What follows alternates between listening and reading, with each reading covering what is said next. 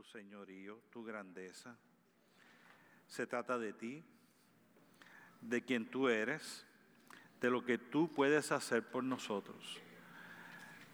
Por eso celebramos, por eso cantamos aleluya, por eso adoramos tu glorioso y poderoso nombre. Por eso reconocemos tu señorío. Por eso nos humillamos delante de ti. Por eso nos arrepentimos de nuestros pecados. Por eso creemos. Por eso te servimos. Por eso te somos obedientes. Se trata de ti. Y hoy no se trata nada más que venir a celebrar recibiendo. Se trata de venir a celebrar depositando nuestras vidas en ti, escuchando tu palabra, respondiendo a ella, permitiendo que tu Espíritu Santo nos transforme, equipándonos, preparándonos para salir y alcanzar a tantos como sea posible. Celebrar que tú nos das el privilegio de ser llamados hijos de Dios, celebrar que estás con nosotros, celebrar la salvación nuestra y celebrar la salvación de muchos otros. Estamos de fiesta, estamos de fiesta celebrando quien tú eres y lo que tú haces en la vida del ser humano. Por eso te pedimos que nos hables a través de tu palabra que, cale a lo profundo de nuestro corazón y cualquier argumento que se levante en contra del conocimiento de tu palabra, como ella misma enseña, Señor, derríbalo. Permite que nuestra mente y corazón esté presto para escuchar lo que tú tienes que decir. En el nombre poderoso de Cristo Jesús. Amén y gracias. Dios les bendiga. Un aplauso a todos los que están aquí presentes en la mañana de hoy.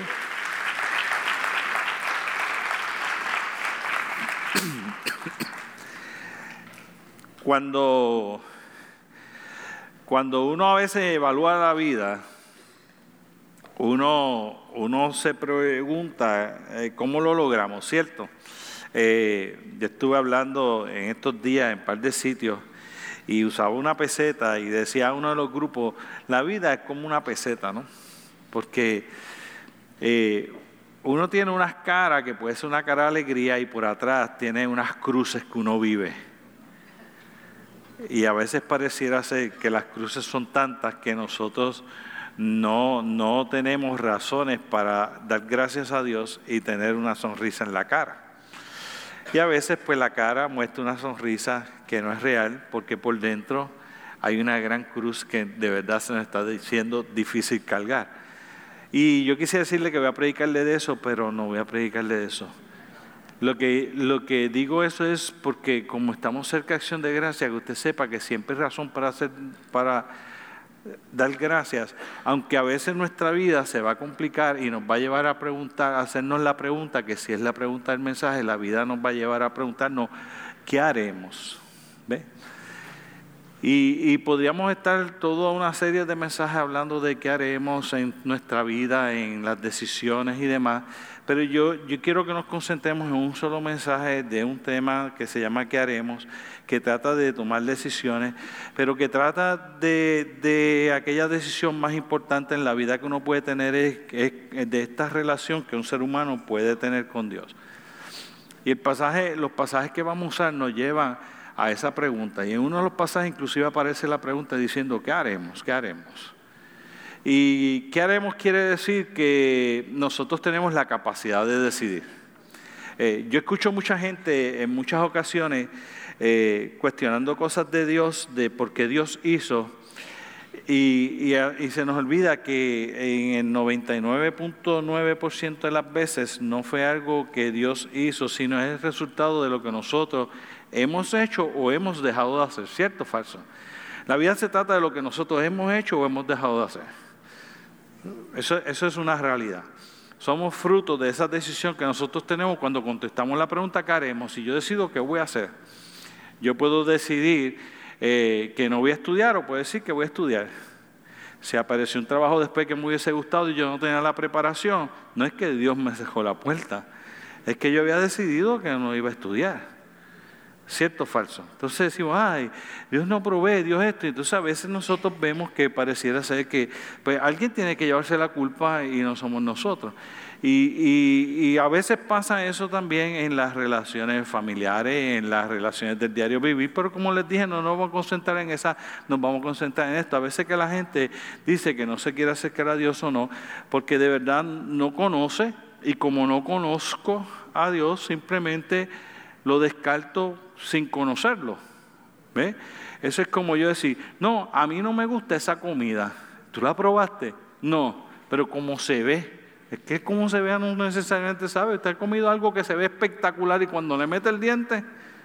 Es más, el viernes en la reunión de la Junta de Gobierno, esto no estaba en el mensaje, pero el viernes en la reunión de la Junta de Gobierno, teníamos unos dulcecitos allí y la caja estaba cerrada y todo el mundo miraba la caja y todo el mundo estaba loca por abrirlo.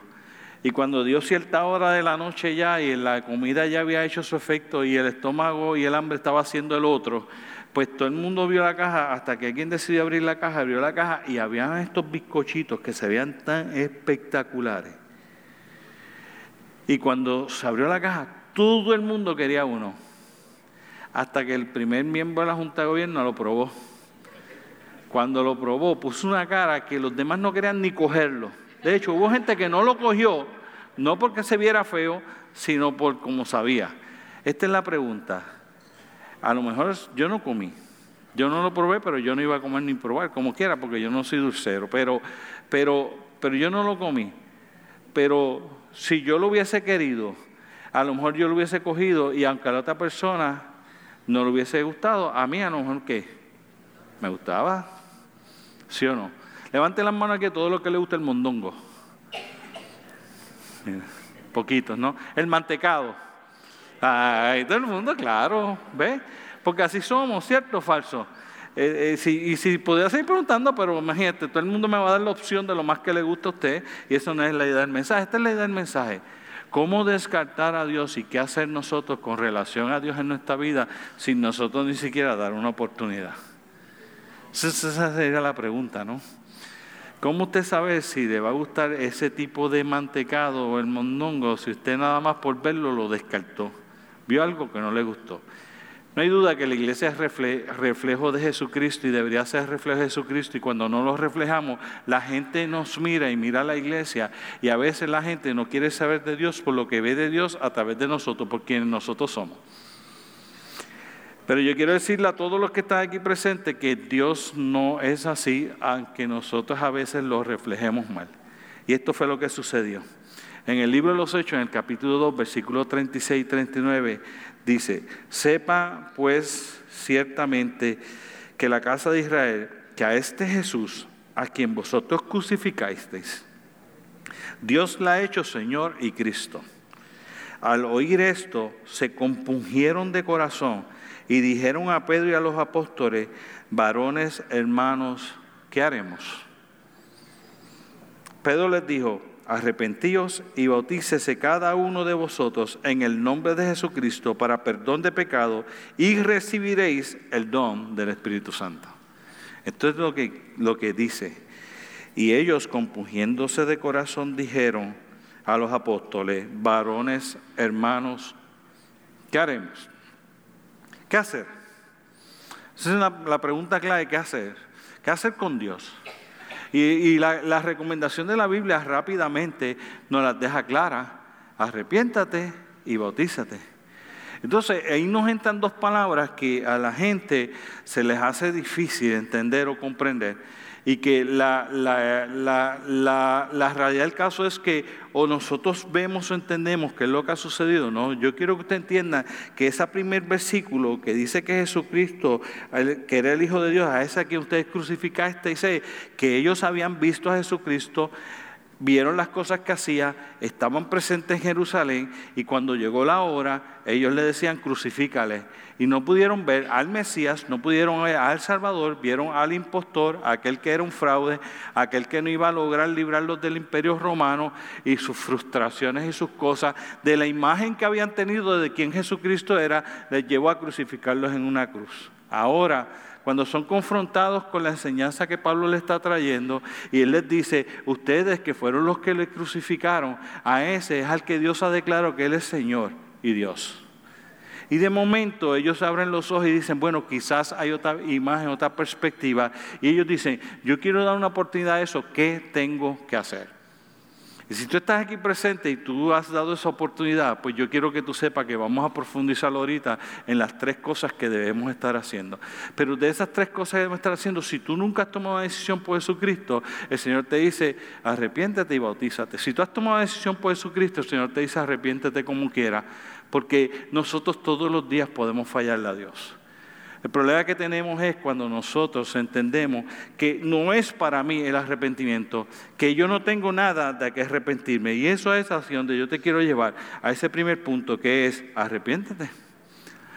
Y cuando tú miras ese primer punto, arrepiéntete, arrepentirme de qué. Bueno, allí lo dice, para perdón de pecados. Entonces, ¿qué pasa? Que cuando nosotros hablamos que, que el primer paso es uno arrepentirse para perdón de pecado, estas cosas comienzan a suceder en la mente de uno. Que si nosotros nos sentimos que somos buenas personas, a veces entendemos que está bien, cometemos errores, pero que no hay nada de que arrepentirse porque yo no he hecho nada que sea tan malo. Entonces, la Biblia define qué es pecado. Dice, es saber hacer lo bueno y no hacerlo. No es robar.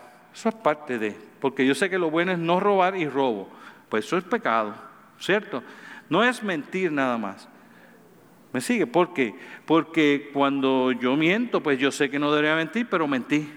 Entonces le podemos poner colores, hasta le ponemos hasta mentiras blancas, ¿no? Como, como, como para disimular. Pero la palabra del Señor me dice, esto me es pecado, saber hacer lo bueno y no hacerlo, eso me es pecado. Y yo voy a levantar mi mano antes que le pida a ustedes para que sepan que mi mano está arriba. ¿Cuántos de nosotros sabemos a veces qué es lo que es bueno que hagamos y no lo hacemos? Pecamos. Entonces, si nosotros cogemos y le damos categoría al pecado como que es esta cosa terriblemente mala que yo tengo que haber hecho para entonces yo, entonces quizás si tengo algo de que arrepentirme, pues entonces yo lo categorizo a un nivel que a lo mejor yo no cometo ese tipo de atrocidades. No, sencillo. Tú sabes hacer lo bueno, sabes que hacer lo bueno y a veces no lo haces. Peca, necesitas arrepentirte. Todos necesitamos arrepentirnos. Por eso es que la Biblia dice, por cuanto todos pecamos, todos estamos destituidos de la gloria de Dios. Porque Dios sabe que aunque tú hayas dejado tu mano abajo, y no la hayas subido porque lo pensaste y contestaste en tu mente y no con tu mano, la realidad del caso es que Dios que conoce el corazón sabe que tú también sabes hacer lo bueno y a veces no lo haces. Entonces todos necesitamos proceder al arrepentimiento. No es algo que lo necesitan la gente que sea buena o que sea mala. Esto es lo segundo. Pecado no es hacer eh, las cosas que conllevan cárcel o castigo. Eso, eso, eso, es, eso es pecado también, pero eso además de ser pecado son infringir la ley, además del pecado es romper con las normas de la sociedad. Tiene otro montón de cosas que eso también es, que lo hacen más grave. No son aceptados socialmente, por, por ende, como la sociedad no lo tiene, la sociedad demanda castigo sobre ellos, demanda repudio sobre esa actitud y eso lo hace quizás más malo, pero no es más pecado que no saber hacer, saber hacer lo bueno y no hacerlo. Es pecado igual. Pero en términos sociales, la sociedad lo categoriza como algo que es bien malo, bien malo, y si es bien malo, entonces ese es pecado. La realidad del caso es que si nosotros miramos entonces esa, esa función de pecado y de qué es bueno y qué es malo, entonces nosotros nos vamos a la segunda fase de por qué la gente no quiere arrepentirse. No quiere arrepentirse porque cree que yo no he hecho nada de ese nivel. Y la segunda razón es porque nosotros nos consideramos buenos. O sea, si yo me considero ser una buena persona, pues ya yo estoy bien. Ya Dios tiene que ver eso. ¿Cierto? El, único problema que hay ahí es que la palabra dice, porque me llamas bueno. No hay uno solo bueno, uno solo bueno, y ese es Dios, dice la Biblia. Levanten las manos, yo voy a levantar la mano arriba para contestar antes que ustedes que mi mano está arriba de que yo no soy Dios. ¿Cuántos ustedes dicen, yo tampoco? Levante su mano. Ah, ah, pues usted no es bueno. Ni yo. Porque la Biblia dice hay uno solo bueno y es Dios. Y si yo me evalúo, yo no soy Dios, y si usted se evalúa y usted no es Dios, ah, pues usted no es bueno. No es bueno.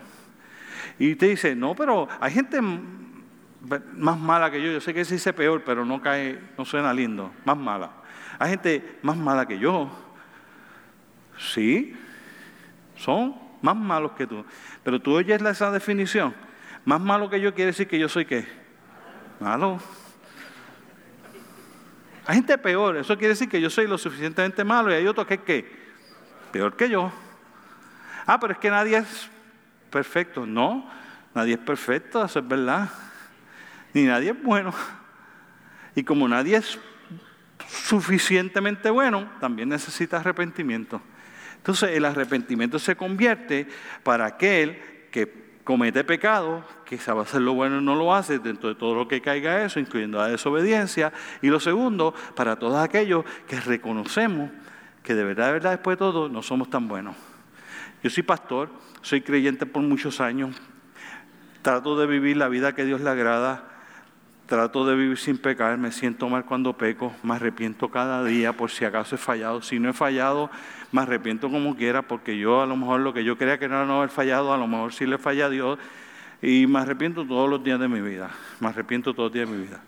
Y a pesar de llevar treinta y pico años de convertido, a pesar de ser pastor, a pesar de haber dirigido esta iglesia por 19 años, no soy bueno.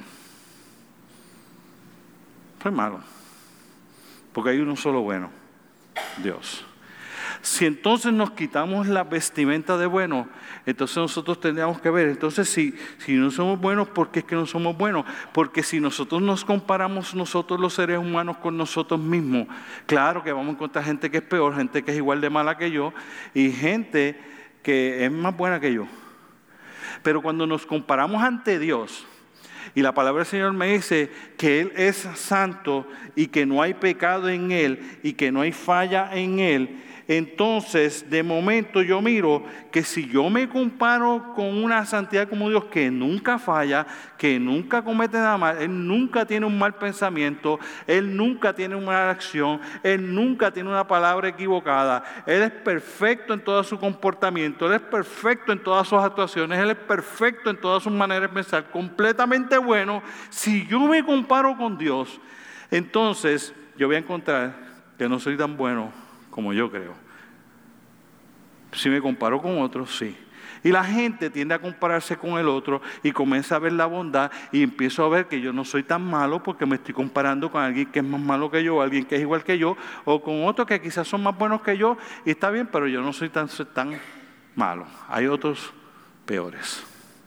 Pero cuando nos comparamos con Dios, todos somos peores. Y la palabra del Señor me dice que yo tengo que entonces tratar de vivir una vida en que yo me voy acercando más a la santidad de Dios cada día. Y para yo acercarme a la santidad de Dios, tengo que arrepentirme de mis pecados para poder vivir una vida más cerca de Dios. Y cada vez que voy descubriendo otras áreas en mi vida que necesitan arrepentimiento, vuelvo y me arrepiento para otro puesito más cerca de Dios. Y así voy acercándome a Dios porque no se me hace fácil estar con Dios. A Dios no se hace fácil estar conmigo porque yo no soy tan bueno como yo creía cuando me estoy comparando con Él y cuando veo su santidad, no me queda otra que tratar de vivir una vida que me lleva a vivir esa santidad. Empieza aceptando a Jesucristo como mi Señor y Salvador, arrepintiendo de mis pecados y durante el resto de mi vida tendré que estar mirando en qué áreas yo fallo y me arrepiento para no cometer ese pecado de nuevo, para poder acercarme cada día un poquito más a Él, porque Él me dice, sed santo como yo soy santo. Sé tan bueno como yo soy de bueno. Y entonces, esta realidad de que todos entonces necesitamos arrepentirnos de nuestros pecados, se convierte en algo que nos debe llevar a preguntar qué haremos. Y el Señor te dice en la mañana de hoy, arrepiéntete cree en Él como tu Señor y Salvador y arrepiéntete. Y si no estás viviendo la vida que le agrada, aunque hayas tomado una decisión por Jesucristo en algún momento, arrepiéntete. Porque eso va a traer perdón de pecados, dice el pasaje que leímos. Perdón de pecados. Lo segundo que enseña ese pasaje es que dice arrepiéntase y bautícese.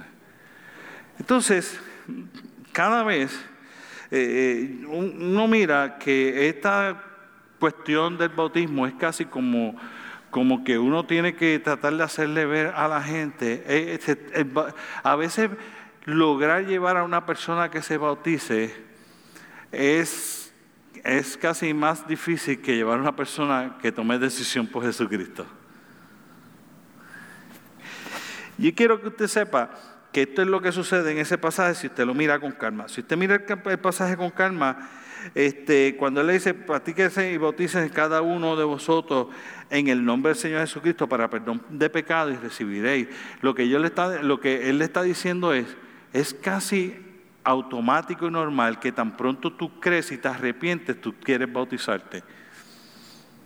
el bautismo debe ser algo que nace así como por naturaleza. Pero si no nace por naturaleza en uno, cuando uno viene a Jesucristo como su Señor y Salvador, esto debe pasar en la vida de toda persona que da un paso de fe y acepta a Jesucristo como su Señor y Salvador. Y toda aquella persona que ya lo hizo hace tiempo, o lo haga hoy, o lo haga mañana, o lo haga el mes que viene, el día en que toma una decisión, tú tomas una decisión por Jesucristo, tu próximo paso de obediencia es bautizarte. Y uno diría, pero ¿y si yo decido que no? Pues decides que no, pero parte del fruto de arrepentimiento es saber hacer lo bueno. Y tú puedes hacer lo bueno y no hacerlo. ¿Cierto? Puedes saber qué es hacer lo bueno y no hacerlo. Ser obediente es, ser es hacer lo bueno. Y ser desobediente es lo malo. Y la Biblia me dice, arrepiéntate y bautízate, pues yo debo ser qué? Obediente. Eso es hacer lo que? Bueno. Pero mira por un momento si no fuera suficiente convencimiento eso. Dice Mateo, digo Lucas, capítulo 3, versículo 20, dice, 21 dice, aconteció que cuando todo el pueblo se bautizaba, también Jesús fue bautizado. Ahora, entendamos algo. Hay todo tipo de personas que se está bautizando ese día. Todo tipo de personas se estaba bautizando ese día cuando Jesucristo se bautizó.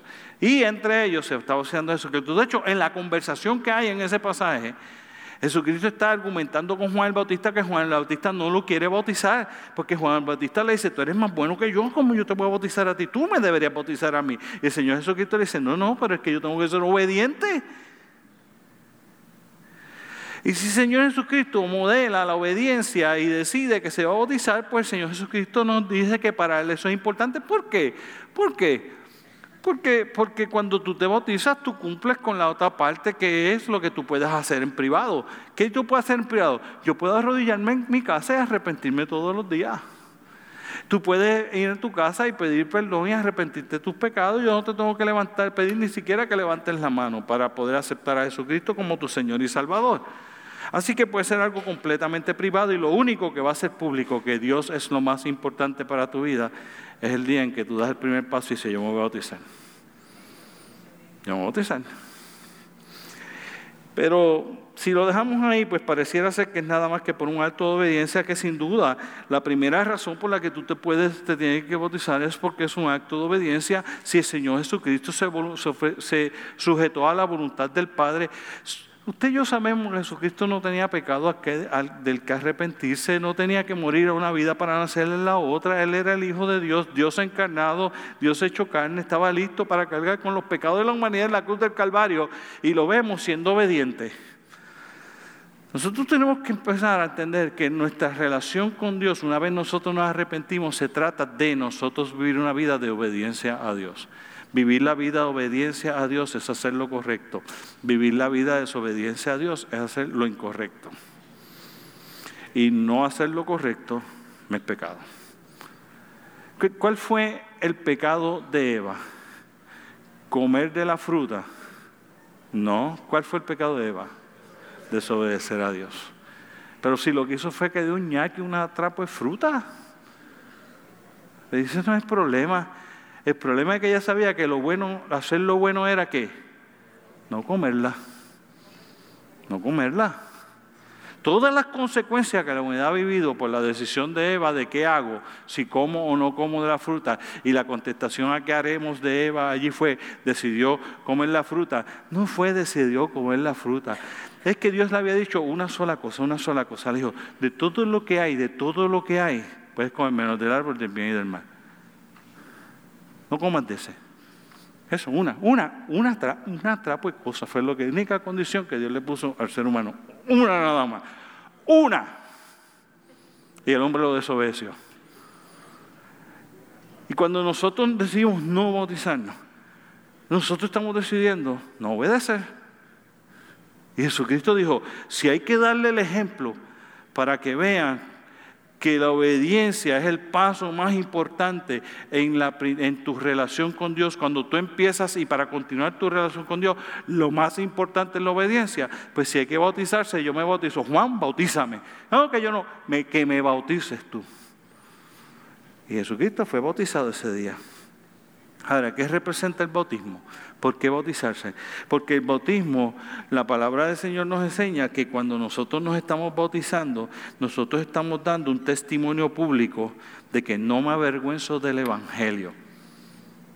Eso es, Dios públicamente delante de todos ustedes hoy le dijo, yo me bautizo porque yo no me avergüenzo del Evangelio. De hecho, el apóstol lo dice de esta manera, no me avergüenzo del Evangelio porque es poder de Dios para salvación. Entonces, cuando nosotros miramos, entonces él dice, bueno, pues el Señor Jesucristo se bautiza por evidencia, por, por, eso, pero lo segundo que significa el bautismo, por lo que yo tengo que hacer, ¿qué hago? Arrepiéntate, ¿qué hago? Bautízate. Pero entonces, de, de momento, uno mira, ¿y qué es el compromiso? Bueno, ese compromiso público de que nosotros no nos avergonzamos de la decisión que yo estoy tomando. Que no me importa que la gente sepa que yo soy un hijo de Dios. Que no me importa que la gente sepa que yo tengo una nueva vida que quiero vivir y que no es solo que no me importa, sino que para mí es importante y esencial que todos sepan, que todos sepan que eso es una verdad. E, esta parte que voy a decir no está en el mensaje, pero la voy a añadir ahora como quiera. Mira por un segundito. Esto, esto, es, lo, esto es lo que no estaba en el mensaje es que si la gente supiera que cuando toma una decisión por Jesucristo, mientras más pública tú la haces, más fácil se te hace vivirla, todo el mundo la gritaría a todas voces. Es más difícil vivir tapado que vivir abierto. ¿Qué tú eres? ¿Cristiano? Ah, pero una ridícula. Está bien, pues soy cristiano. Tú tienes que estar de acuerdo conmigo. Porque después de todo, yo no estoy de acuerdo contigo. Soy cristiano. Ah, pero yo creo que Dios no existe. Y yo sí. ¿Qué, tan, ¿Qué, tan, difícil hay decirle a una persona que no cree en Dios que tú sí? Si se está haciendo fácil decirme que no cree, a mí se me hace fácil decirle que, pues yo sí. Ah, pero tú eres ignorante. No. La, la moneda tiene dos caras, de aquí para allá. Yo no veo la ignorancia en mí, yo la veo en el otro lado. ¿O no es verdad? ¿Verdad? ¿Qué tan difícil es? ¿Qué tan difícil es? No, que yo tengo que, no tiene que justificarle nada, pues él te está justificando porque no cree. No, pues no le tienes que justificar porque tú crees tampoco. ¿Sí o no? Es bien fácil ser open, abierto. Yo soy hijo de Dios. ¿Por qué? Porque creí, me arrepentí, me bauticé y quiero que todo el mundo lo sepa. Y si tú lo entiendes, bien. Y si no lo entiendes, también. Y si quieres saber cómo tú hacerlo, también te lo digo. Pero mientras más nosotros tenemos que tratar de vivir, y el Señor sabe eso, mientras más abierto tú estás a hacer pública tu fe, más Él se agrada de ti y más fácil se te hace vivir la vida cristiana. Pero si el primer paso es bautizarlo y ni siquiera ese podemos dar, es imposible que vayamos a enfrentar las otras vicisitudes y las otras conductas que la sociedad tiene, que nosotros tenemos que permanecer siendo obedientes a Dios. Y Dios sabe de primer paso. Si no eres tan, dispuesto a que públicamente todo el mundo sepa que tú eres un hijo mío, es imposible que vayas a vivir como yo quiero. ¿Por qué? Porque si empiezas a vivir como yo quiero, todo el mundo lo va a saber como quiera. Entonces, él me dice, bien sencillo, si ya creíste, hazlo público, hazlo público, no te avergüences. No te avergüences. Yo no me avergüenzo de pararme aquí. Yo he predicado en canchas de baloncesto, yo he predicado en escuelas, yo he predicado en iglesias, yo he predicado en mi trabajo. Yo, le, yo dando daba clases universidades, le predicaba a mis estudiantes. Me decían, usted lo va a un día, pues, un bota, ¿qué vamos a hacer? Ya pueden proveer otro trabajo. Pero yo, yo no tengo problema, yo no me avergüenzo del Evangelio porque es poder de Dios para salvación. Por eso cuando tú te bautizas, tú haces públicamente que tú no te avergüenzas del Evangelio porque es poder de Dios para salvación. Y cuando tú tienes tu vida después del bautismo, Tú tienes que vivir como si te estuvieras bautizando cada día, porque te arrepientes cada día y cada día empiezas una nueva vida en Cristo Jesús. Que le demuestre a la gente que tú no te avergüenzas del Evangelio. Y, déjame definirte en cinco minutos qué es avergonzarnos del Evangelio. Avergonzarnos del Evangelio no es nada más que hacer lo que yo dije de que yo soy, que yo creo que yo vivo es yo ir en contra de la corriente aunque la gente no esté de acuerdo. Eso es no avergonzarnos del Evangelio. Es hacer lo correcto y no sabiendo que es lo correcto, desobedecer a Dios por agradar al hombre. Eso no es pecado. Eso no es lo correcto. Lo correcto es, si Dios me dice que yo viva de esta manera, yo vivo de esa manera porque yo soy obediente, aunque la gente no lo entienda que mis prioridades en la vida son las que están establecidas en la Escritura y no las que establece la sociedad. Eso es no avergonzarnos del Evangelio. Ah, que lo más importante, no, si Dios dice que lo más importante es una relación con Él, lo más importante es una relación con Él. Buscadme a mí primeramente y el reino de Dios y su justicia y todas las demás cosas son añadidas. Lo más importante en la vida de un creyente es buscar a Dios, no es buscar trabajo, no, no, es buscar a Dios. Yo puedo estar sin trabajo, desempleado y muerto de hambre, y en ese escenario, mi primera prioridad no es levantarme por la mañana y salir, mi primera prioridad por la mañana es levantarme, buscar a Dios primeramente, para que entonces después se encargue de proveerme, porque si no aparece el trabajo y no tengo chavo, que de alguna manera Dios haga que yo no pase hambre. ¿Me entiende lo que quiero decir? Cuando nosotros decimos que no nos avergonzamos es cuando nosotros vivimos la vida decidiendo permanecer firme en Dios aunque la gente no lo apruebe y cuando las prioridades que mi vida tiene está enfocada en el reino de los cielos y no enfocada en la sociedad. Y entonces yo no me avergüenzo del Evangelio. ¿Por qué? Porque mis prioridades y mi vida le dicen a la gente, esto para mí es más importante, esto para mí es primero. Tú lo puedes entender, no lo puedes entender, yo te respeto, pero estas son mis prioridades y esto es lo que yo voy a hacer, aunque yo sé que va en contra de lo que ustedes creen que uno debe estar haciendo. No me preocupa, yo te entiendo, tú no tienes que hacerlo igual que yo, pero así lo voy a hacer yo. Yo y mi casa serviremos a Jehová. Así que el Señor dice, ¿qué hacemos? ¿Qué haremos? Él le dice, arrepiéntase y bautícese cada cual. Y cuando uno mira eso, pareciera ser que en ese pasaje, con esas dos, yo podía terminar el mensaje ese, pero hay un tercer punto que yo creo que el Señor quiere que nosotros toquemos, que quizás no pareciera que está ahí, pero dice eh, de esta manera, porque para vosotros es promesa, para vuestros hijos y para los que están lejos, para cuantos el Señor nuestro Dios llamare. Eso quiere decir que hay una función adicional después tú querés bautizarte y es que tú tienes que ir. ¿Qué hago? Arrepiéntete, bautízate y después ve y dile a otros para que ellos también se puedan arrepentir y puedan bautizarse. Y no se cierra el ciclo en que Dios quiere que nosotros hagamos en yo arrepentirme y bautizarme y me arrepiento y me estoy arrepintiendo y realmente no estoy cumpliendo el círculo completo de obediencia porque el Señor me dice, hay otros que Él va a llamar a través de ti que tienen necesidad de, de creer en Él como su Señor y Salvador y poder arrepentirse. Escucha Marcos capítulo 16. Y les dijo, id por todo el mundo y predicar el Evangelio a toda criatura. ¿Ve? ¿Qué haremos? Arrepiéntete bautízate y ve. Si lo quieres ver como un triángulo, o arrepiéntete, bautízate y ve, y lo tienes como un ciclo que siempre estás arrepintiéndote y siempre estás yendo, hazlo como tú lo veas eh, geográfico, gráficamente, gráficamente, Tú míralo como tú creas. O lo ves en un triángulo, me arrepiento, me bautizo y voy, etcétera, etcétera. Pero esto es una cosa que es una realidad. Dios no nos llamó solo a arrepentirnos y a bautizarnos para nosotros ser salvos. Nos llamó a ir.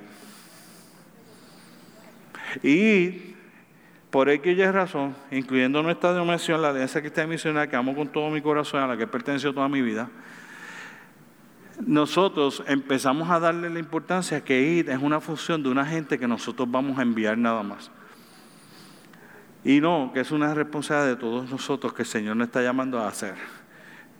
¿Ve? Y, por, y, está bien que nosotros como denominación enviemos, pero el énfasis de ir está cambiando, y aquí está Brenda, eh, el énfasis de la Alianza Cristiana Misionera y del Evangelio en todo el mundo está cambiando a cumplir con la misión y no con las misiones. La misión es de todos. Y hay unos que vamos a enviar de misioneros a hacer unas misiones en otros lugares y hay una parte de la misión que no le toca al que enviamos allá, que nos toca a nosotros, que es el que tú tienes ahí al lado de tu casa, que duerme todas las noches en la ventana del cuarto, que queda al lado de la ventana del cuarto donde tú duermes.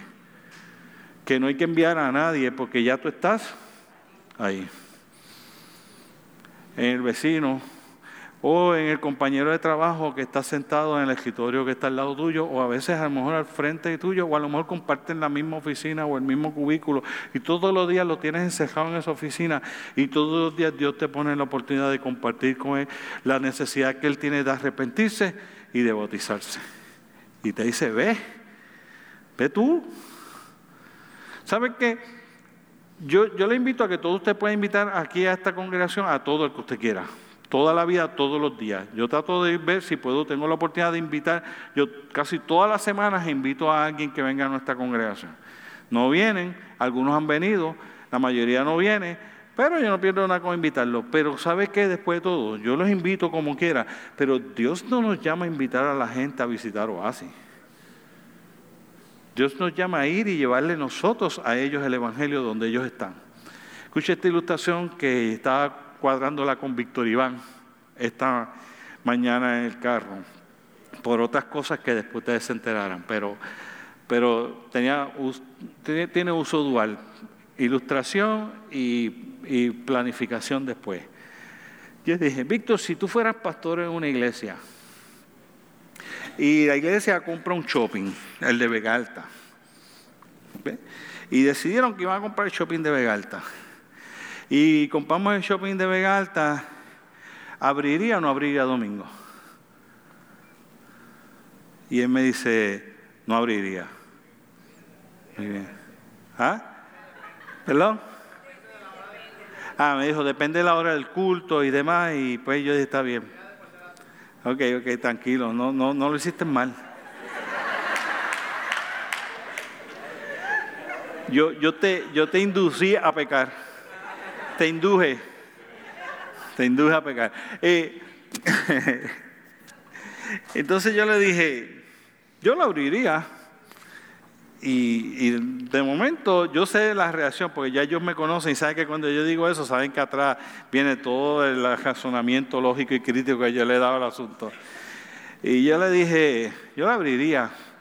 Los domingos serían Gospel Day. Le dije, entonces yo firmaría en el contado de cada concesionario que está allí que ese día nosotros tenemos control de todo el audio que pasa en todo el shopping. Y cada hora yo tendría un culto en la plazoleta shopping. Y en ese culto se está escuchando por todas las bocinas, en todas las tiendas, en todos los pasillos, con música cristiana, música gospel y mensajes. Y todo el que vaya al shopping ese día es llamado arrepentimiento. Porque a veces tenemos la idea de que nosotros tenemos que traer la gente aquí para que la gente se arrepienta. Y la realidad del caso es que el modelo bíblico es ve, ve tú, ve donde ellos están, en el shopping, en el vecindario, en la oficina, en el campo, cuando vas en el avión, cuando estás en las vacaciones. En Disney, yo, yo, compartí con usted que yo despedí un año en Disney, acabé orando por una familia que yo conocí ese día por la mañana. O sea que nosotros somos embajadores, no importa dónde estemos. Él nos dice, ve, y me dice, y les dijo, ir por todo el mundo y predicar el Evangelio. Y el que creyere, el que creyere y fuere bautizado, será salvo. Él mismo nos está ligando las dos partes de la enseñanza. Nos arrepentimos, nos bautizamos y vamos para que otros se arrepientan y se bauticen y es un ciclo que el Señor nos llama y nos dice, cuando, cuando dice, ¿qué voy a hacer? Y te dice, esto es fácil, arrepiéntete, bautízate y ve. Y si le pregunta, si, si Oscar le preguntara a Dios, ¿qué voy a hacer? Dios le diría, arrepiéntete y ve. Y si le pregunta a Víctor, ¿qué le diría? Y si le pregunto aquí a, Mario, conta, no Mario, perdóname, perdona, perdona a Marta. Porque varón, varón, iba a decir que soy machista. ¿Qué diría Marta? Bautízate y ve. ¿Qué haremos? Arrepiéntate, bautízate y ve. Y cuando tú miras entonces que nos está diciendo eso y dice que esto va a suceder, esto es lo que va a suceder con nosotros. Esto es lo que va a suceder. Dice, y estas señales seguirán a los que creen. Dice, en mi nombre echarán fuera demonios, hablarán nuevas lenguas, tomarán en las manos serpientes, y si bebieren cosas mortíferas, no les hará daño, sobre las manos pondrán los enfermos y sanarán. Y pareciera ser que, que nosotros tenemos que hacer esas cosas. No, él va a decir que esas son las cosas que van a estar sucediendo. Esto se resume bien fácil. Cuando nosotros estemos haciendo eso, el poder de Dios en quien nosotros creemos se va a manifestar y su nombre será glorificado. Y más gente querrá creer, arrepentirse, bautizarse e ir. Yo creo que nosotros nos olvidamos que Dios tiene un objetivo con el ser humano que el objetivo con el ser humano se cumple bien sencillo y es que Él quiere restaurar su relación con el hombre porque ama al hombre y ha hecho todo lo que es posible humana y no humanamente hasta morir en una cruz, clavado, humillado hasta lo sumo y esa muerte de cruz derramando hasta su última gota de sangre, dejando toda su grandeza en gloria, subiendo todo padecimiento y todas las tentaciones que nosotros pasamos por empeñarse a restaurar esa relación que empieza a restaurar esa relación cuando nosotros nos arrepentimos y creemos en Él y nos bautizamos. Y después demostramos obediencia, no solo bautizándonos, sino yendo. Es imposible que yo, no que yo quiera ser obediente a Dios y no esté yendo. Porque Él pone en nosotros tanto el querer como el hacer que vivo. Su buena voluntad. ¿Y cuál es su voluntad? Arrepiéntate, bautízate y ve. Mi hermano, yo vivo enamorado de la palabra de Dios, pero yo vivo enamorado de Dios. Yo vivo enamorado de Dios porque en una ocasión yo tuve la oportunidad de creer en Él, arrepentirme, y Él comenzó en mí una nueva vida, y me bauticé y llevo años sirviéndole a Él. Y después de más de 30 años sirviéndole a Él, si yo le volviera a dar para atrás el tiempo, yo tomaría la misma decisión. Yo volvería y entregaría mi vida a Jesucristo, porque la vida en Él es otra cosa. Pero la única manera de saberlo es probando la comida, no con la cara que ponga otro por lo que a veces ve de nosotros, sino porque prueba a Dios. No hay una mejor vida que la que nosotros podamos vivir, que reconocer que Dios es más santo que nosotros y que reconocemos nuestros pecados y que nos arrepentimos de Él y que nos va restaurando y cada día, cada día nos va acercando más a Él y cada día nos acerca más a Él hasta que nosotros no somos buenos, pero sabemos que estamos más cerca, somos casi, casi, casi nos acercamos hacia Dios y somos mejores. Pero después de arrepentirte la primera vez que tú aceptas a Jesucristo como tu Señor y Salvador, tienes que bautizarte. Es el acto más simple de obediencia que le dice al mundo entero que tú estás muriendo a una vida y estás naciendo a una nueva vida. ¿Ve? Es una decisión bautizarse de la persona, no de otros, de la persona. Y es por inmersión en el caso de nosotros, porque la palabra enseña que eso es que tú cuando entras al agua estás muriendo a la vida y cuando estás saliendo del agua estás naciendo a una nueva vida en Cristo Jesús. Y es el símbolo visible para todo el mundo que tú no te avergüenzas del Evangelio que has decidido creer. E ir, ir, es la evidencia que no fue solo el bautismo, sino que cada día tú te levantas y sales tu casa, de tu casa queriendo vivir una vida de obediencia a Dios, donde tú vas y compartes el Evangelio con otros para que otros también tengan el privilegio de servir a este glorioso y maravilloso Dios, enamorado de Él. Lo que Él ha hecho en mi vida ha sido tan espectacular nosotros estábamos hablando, mi hermano estaba hablando con unos hermanos de la iglesia de contándole mi vida, mi vieja vida. Y en un momento dado yo dije, si nos vamos de aquí, yo no le he dicho que está bien, ¿verdad? Que yo era así de, de travieso. Pero, pero si yo no les digo a ustedes antes de yo irme de este lugar, que eso fue cierto, pero que ya no es, porque el día en que yo me encontré con Cristo Jesús como mi Señor y Salvador, yo nací a una nueva vida y que el bautismo reflejó eso en su principio y que diariamente yo voy arrepentido delante de Dios de mi falla y cada día quiero ser más parecido a Cristo Jesús, aunque cada día me siento que me parezco menos a la sociedad y mientras más me alejo de los principios de la sociedad y más yo me voy acercando a mi Dios, más difícil se me hace comprender conductas y acciones que la gente tiene y entonces solo me queda tener compasión y misericordia porque al ver las multitudes tuvo compasión de ellas. Así que antes de llegar delante de la presencia de Dios, el día que yo parto, el día que Él me vaya a buscar, yo solo digo al Señor, Señor, mientras llega ese día en que seré completamente de lo, de lo corruptible a lo mientras tanto, permíteme ir y compartir con estos otros que no tienen el privilegio que yo tengo de estar viviendo una vida tan cerca de ti. Yo quiero que bajes tu cabeza, cierres tus ojos un momento, inclina tu cabeza en reverencia a Dios, cierra tus ojos por consideración al que está a tu lado. Pero yo quiero hacer un llamado de manera doble hoy.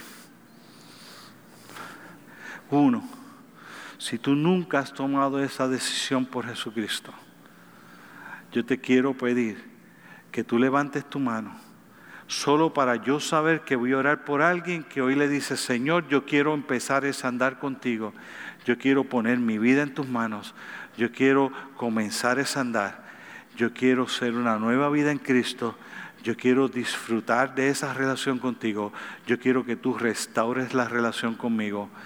Y hoy yo reconozco que necesito arrepentirme de mis pecados y te pido que me perdones. Y yo quiero que alguien ore por mí. Si eso es lo que tú estás haciendo, tú simplemente levantas tu mano y nosotros oramos por ti. Gloria a Dios. Puedes bajarla. Gloria a Dios. Puedes bajarla. Gloria a Dios. Puedes bajarla. Gloria a Dios. Puedes bajarla. Gloria a Dios. Puedes bajarla. Gloria a Dios. Alguien más, antes de llorar. Mantén tu cabeza abajo, tus ojos cerrados. Oramos por estas personas. Señor,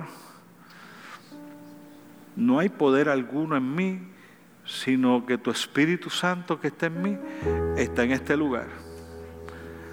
No hay otra autoridad más grande, ni nombre a través del cual el hombre puede ser salvo, no es de Víctor, es de Cristo.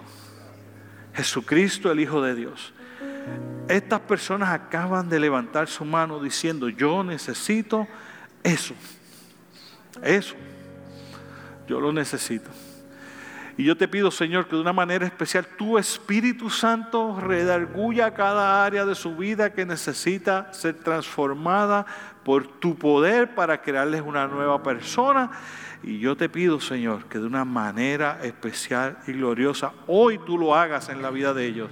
Y le limpies de toda falla, que limpies todo pecado, igual que lo haces conmigo cada día, que lo hagas con ellos hoy y limpies su pecado, restaure su relación y ellos puedan acercarse a ti y poder experimentar una vida íntima contigo, que con el tiempo puedan decirle a la gente, jamás en la vida yo cambiaría esta nueva vida que tengo en ti por ninguna otra. Yo te pido, Señor, que de una manera especial le selles y le den las capacidades, el valor, la fortaleza para poder permanecer firme en la decisión que toman. Igualmente te pido que ponga gente a su alrededor, a su lado, que pueda ayudarle y ayúdanos a nosotros a ayudarle a continuar creciendo y fortaleciéndose en ti. Gracias por escribir su nombre en el libro de la vida. Hoy séllalos como que son tuyos, Señor. Y que todo el mundo pueda ver en ellos que algo increíble ha sucedido esta mañana en este lugar, no porque yo prediqué o porque están en esta congregación, sino porque tu Espíritu Santo les toca y les renueva y les restaura. Y todo el mundo pueda dar testimonio y fe de que tú has hecho una obra transformadora en la vida de cada uno de ellos. Todo se trata de ti, Señor. De ti. Bendíceles. Así con la cabeza baja y los ojos cerrados. Quiero hacer tu llamado a ti. A una vida de entrega, a ese arrepentimiento continuo y a esa sed de vivir una vida santa delante del Señor cada día más cerca de su presencia. A ti también te voy a pedir que si Dios ha hablado en ti de esa necesidad de, arrepentir, de recomenzar o restaurar tu relación con Él, de, de, de que hace tiempo estás medio flojo en tu relación con Él porque te la has descuidado o si es que tú tienes una buena relación con Él, pero quieres tener que hoy en adelante todas las cosas que no te agradan de ti, Él las quite y que vaya acercándote cada vez más a una relación íntima y profunda con Él. Y si Dios te ha hablado en esa dirección, yo te voy a pedir que tú levantes tu mano y la bajes rápido. Y yo voy a orar por todas las personas que hayan gloria a Dios, gloria a Dios. Hayan levantado gloria a Dios, gloria a Dios. Y decirle, Señor, hoy yo, gloria a Dios. Baja la mano. Simplemente la sube y la baja. Y ya el Señor sabe quién Y ya yo sé que tengo gente por quien era, gloria a Dios. Señor, hoy yo retomo este andar contigo. Hoy yo lo retomo en serio. Y si no es que tienes que retomarlo, pero todavía hay cosas que tú sabes que no estás dedicándole el tiempo que debieras a Él, porque eso estás dedicando a otras cosas, es hora de decir, Señor, hasta aquí hoy, hasta aquí hoy. Alguien más antes de orar, porque ya se me pasó el tiempo. Gloria a Dios, gloria a Dios, gloria a Dios. Alguien más. Gloria a Dios, gloria a Dios. Gloria a Dios, puedes bajar tu mano. Una última vez, alguien más. Gloria a Dios. Gloria a Dios. Gloria a Dios. Bendito sea el Señor. Señor, qué hermosa mañana. Cuando nosotros tenemos la, la oportunidad de reevaluarnos, Señor, en nuestra relación contigo. Nada, Señor. Yo creo que es algo que continuamente tenemos que hacer. Pero Señor, gracias por estas hermanos que levantan su mano y dicen, yo tengo que retomar este andar. Yo tengo que, yo tengo que dedicarle eso a ti, Señor. Yo tengo, yo tengo tantas cosas que tú tienes todavía que cambiar, que modificar, que perdonar, Señor. Y hoy estos hermanos le están trayendo delante de ti, diciendo, Señor, hasta aquí nomás. Hoy pedimos perdón. Hoy también nos arrepentimos nosotros. Y hoy también te decimos, ayúdanos a poder vivir en esa nueva dirección, Señor. Yo te pido, Señor, hoy que ellos puedan escribir hoy en su, cuando lleguen a sus casas, en sus celulares, en algún sitio esta fecha, y que hoy, hoy, hoy haya sido el día en que tu Espíritu Santo causó algo especial en la vida de ellos que les lleva a un nuevo andar contigo. Y que tu poder y tu autoridad se manifieste en la vida de cada persona alzando su mano de una manera especial, que tu nombre sea glorificado y que ellos queden sorprendidos de la manera en que tú les estás usando para bendecir la vida de tanta gente. Úsales con poder, Señor, y ayúdanos a ayudarles, Señor. Ayúdanos a cuidarles, a bendecirles. Gracias, Señor, por esta gloriosa mañana. Gracias Señor por este día tan espectacular. Señor, una última petición. Cuando vayamos a salir de este lugar, después que pase la otra parte, Señor, permite que salgamos por esa puerta como embajadores. Que vayamos con una misión en mente. Ser instrumentos tuyos para la bendición de otros compartir con otros las bondades del Evangelio de Jesucristo, ser instrumentos tuyos para bendecir, instrumentos tuyos para salvación, instrumentos tuyos para cuidado, para protección. Ayudarnos a ser un modelo y un ejemplo increíble que la gente nos pueda mirar y nos quiera imitar. Permite que al salir de este lugar y vayamos como tú nos invitas en la mañana de hoy, que vayamos con vidas dignas de ser imitadas Pon en nuestro corazón a aquellas personas que tú quieres que nosotros nos acerquemos a ellos y que compartamos con ellos lo que nosotros creemos, aunque ellos no lo quieran creer, no es que lo forcemos, simplemente que hagamos la parte que nos toca, que vayamos y compartamos con ellos y que vivamos la vida que ellos anhelen tener, una vida en Cristo Jesús, Señor nuestro. Ya que nos envía, Señor, como Moisés te dijo, si no vas a ir con nosotros, Señor entonces no nos saques de aquí. Pero sabemos que tu palabra promete que tú estás con nosotros todos los días hasta el fin del mundo. Así que vamos a salir, en unos ratos saldremos de aquí, Señor. Pero saldremos no solo, Señor, arrepentidos y bautizados, sino que saldremos enviados por ti para ser el ejército que tú quieres que esté en las calles de nuestro país. En el nombre poderoso de Cristo Jesús hemos orado. Amén, amén y gracias.